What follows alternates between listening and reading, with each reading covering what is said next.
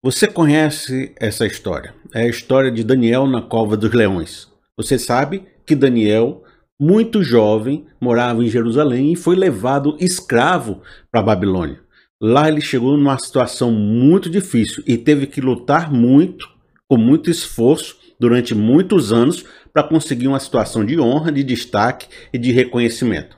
Mas logo nesse momento, onde ele consegue isso, onde ele está numa situação onde ele está o número três ou quatro do governo e vai ser colocado como número dois por causa da sua extrema competência, muitos que estavam à sua volta, os sátrapas, sentiram uma inveja tremenda dele.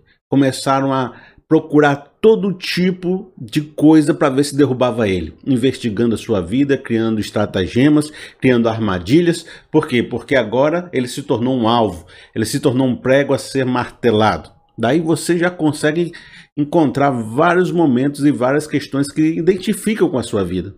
Todo mundo sabe o que é lutar muito. E quando está começando a chegar naquela situação onde você diz, graças a Deus é aqui que eu queria chegar, vem alguém e tenta dar uma rasteira em você. E foi isso que esses sátrapas tentaram fazer com Daniel. Sabe por quê? Porque eles não conseguiram encontrar nada de ruim na vida de Daniel, porque ele não tinha uma corrupção, algum problema que eles pudessem usar contra ele. Logo, o que, que eles fizeram? Eles foram criar uma armadilha, sabendo que ele era um homem muito fiel a Deus, que tinha os seus rituais, que orava três vezes ao dia, olhando para Jerusalém. Eles pensaram: nós vamos fazer aqui uma lei que impeça qualquer pessoa de adorar a um Deus e tem que adorar só ao rei e vamos convencer, convencer o rei de que essa lei é importante. Dizendo assim, rei, eu acho que está sendo importante para a manutenção do reino, para a manutenção de tudo, de que você seja honrado, louvado. Você é uma pessoa muito bacana, rei, você é maravilhoso. Olha, vamos fazer o seguinte: por um mês, por um mês, vamos fazer essa, a consciência desse povo ficar centrada em você para criar unidade no reino. Todo mundo só pode adorar você e nem mais nenhum Deus aí, nenhum, nenhuma religião, só você deve ser louvado, nenhuma prática religiosa. Aí o rei deve ter gostado do conversa, né? Todo rei dessas épocas assim gosta de, de ser colocado como centro de todas as coisas, ser adorado como rei. Não foi o primeiro nem o último rei que é adorado como um Deus. Mas veja, o rei topou achou bacana, achou legal, viu que os sátrapas estavam lá, eram, eram os conselheiros dele, que estavam todo mundo em comum acordo e decidiram fazer isso. Determinou uma lei. Nesse momento, o pessoal foi atrás do Daniel para ver se ele estava orando de novo. Ele estava lá no seu quarto, abriu a janela, estava olhando para fora, para Jerusalém, começou a orar, mesmo sabendo do decreto, porque o decreto não era maior do que o seu Deus. Ainda que dissessem que para ele que não poderia adorar a Deus, Deus era maior que esse decreto. Então ele abriu a janela e foi fiel a Deus, continuou orando, continuou prestando o seu culto. Nesse momento, os seus perseguidores falaram: Pronto, agora pegamos ele, porque a lei não pode ser revogada. E ele cometeu um crime. Quando os sátrapas contaram ao rei e fizeram a denúncia, o rei ficou muito chateado. Ele se tocou que caiu numa armadilha. Por quê? Porque ele amava Daniel, porque Daniel era um cara competente, que Daniel era para ser o melhor governador. Ele era um ativo precioso, é como se você tivesse um tesouro. Um amigo sabe que quando você tem um bom funcionário, alguém importante na sua equipe, perder essa pessoa pode acabar com todo o projeto, pode acabar com toda a empresa, com todo, com tudo, porque uma pessoa boa, no lugar certo, faz maravilhas. E era isso que ele tinha, um grande ativo.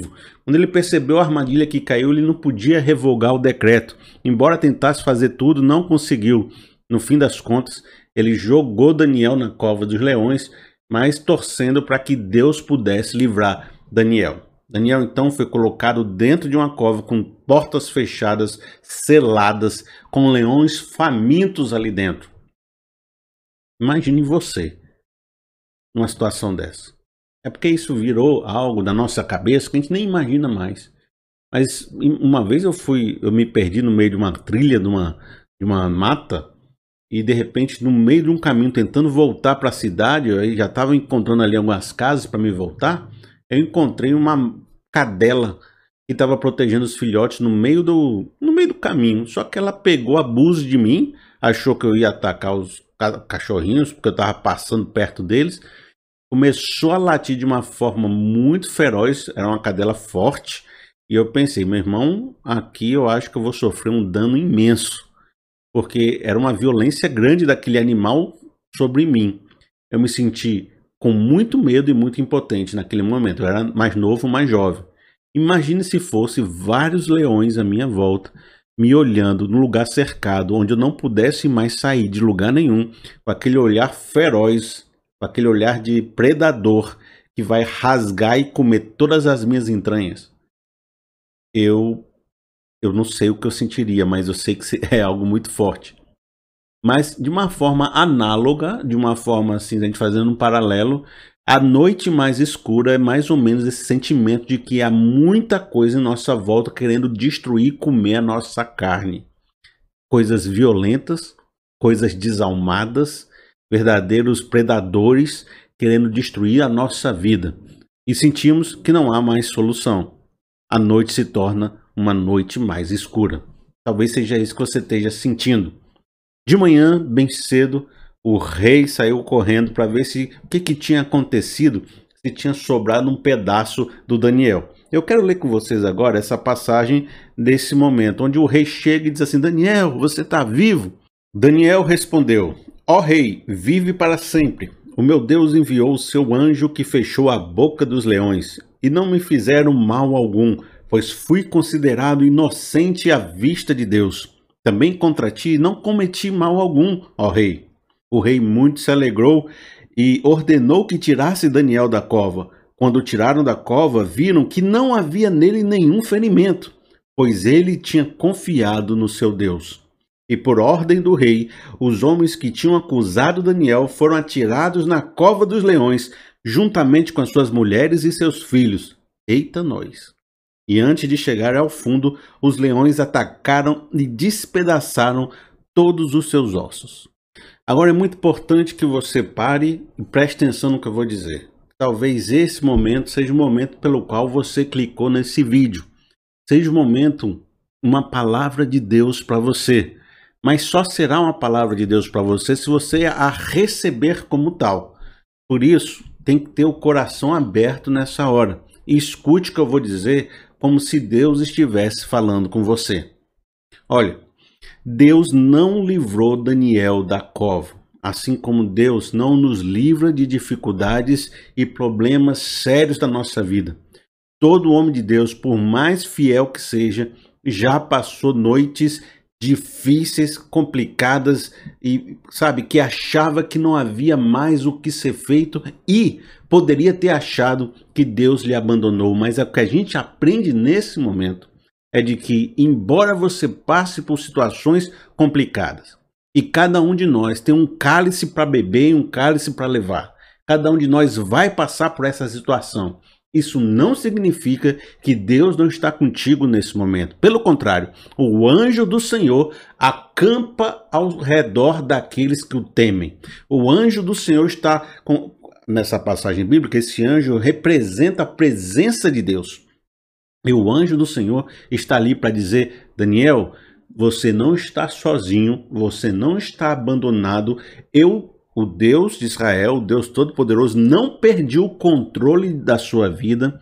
Acalhe-se situações que nós vamos passar por essa vida, mas acalma o coração. Eu estou com você. Os anjos que eu enviei estão fechando a boca desses leões. E olhe, aquilo que nós achamos que vai acontecer, aquele perigo iminente, aquilo tudo que acha que vai detonar a sua vida, não vai acontecer. Calma o coração. Muitas coisas que a gente acha que vai acontecer não vão. Aliás, a maioria das coisas que a gente acha que vai acontecer não acontecem. É, claro, existem cruz maior que às vezes a gente carrega, que às vezes acontece, mas a maioria não acontece. E o que Deus está dizendo, há muito leão que você acha que vai te devorar, mas que eu já fechei a boca dele. Acredite nisso, meu amigo. Há bocas que você acha que estão ali prontas para te devorar, mas que o anjo já fechou a boca. Calma, não se desespere. O seu desespero, a sua ansiedade não está aumentando ou diminuindo os acontecimentos, só está prejudicando o seu coração. Talvez esteja até aumentando os problemas porque você sem fé, sem confiança, desanimado, também começa a fazer ações complicadas que pioram a sua circunstância. Por isso, calma o coração. Se o que tiver que acontecer será, mas entregue na mão de Deus, porque Deus nunca perdeu o controle. Diga assim: Deus, se você quiser que eu passe esse vale, eu vou passar. Se você quiser me libertar, você vai me libertar. Mas seja no monte, seja no vale, Tu é Deus, eu entrego nas tuas mãos. E entregar não é só dizer assim, te dei e ficar morrendo de medo no, na cama. Entregar é entregar seus sentimentos, as suas emoções e voltar com a paz de Deus na sua alma. Maior do que você para cuidar das coisas é Deus. Maior do que você para lutar contra os leões é Deus. Maior que você para lutar contra as conspirações que fizeram sobre a sua vida é Deus e Deus vai te honrar, Deus vai te resgatar, Deus vai te colocar em lugares altos e Deus vai mostrar para aqueles que te perseguem que o seu Deus é mais poderoso do que as artimanhas, as armadilhas e as estratégias que fazem contra você. Por isso, calma, calma o coração, faz o seu. Você vai passar por esse momento difícil. À noite, depois de uma noite escura, existe um dia mais brilhante. Depois da sua noite mais escura, virão dias maravilhosos de refrigério na sua vida e na sua alma. Receba a paz de Deus, recobre a confiança. Nem tudo que você acha que vai acontecer, vai acontecer. Pelo contrário, a maioria das vezes você vai passar por isso ileso, sem nenhum ferimento, sem nenhum arranhão. Confie em Deus, porque a própria fé que você adquire com essa confiança, ela lhe protege, ela lhe potencializa e ela faz você vencer os inimigos que hoje você tem medo.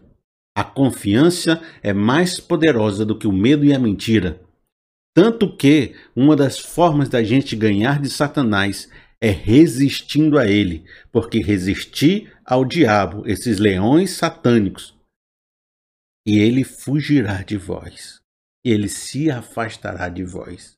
Se você acreditar nas mentiras do inimigo, acreditar que não tem potência, que é burro, que não pode, que acabou para você, então você estará sujeito a essa mentira.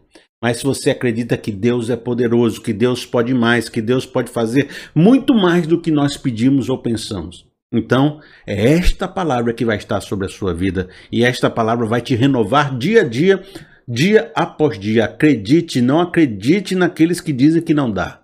Acredite no Deus Todo-Poderoso que diz: apesar da cova, eu estou com você. Acredite, eu vou renovar as suas forças e você vai subir degrau por degrau para fora daqui. Em nome de Jesus, amém. Amigo, receba essa palavra de encorajamento para a sua vida, receba como uma profecia, coloque ela em ação e veja os resultados que vão acontecer.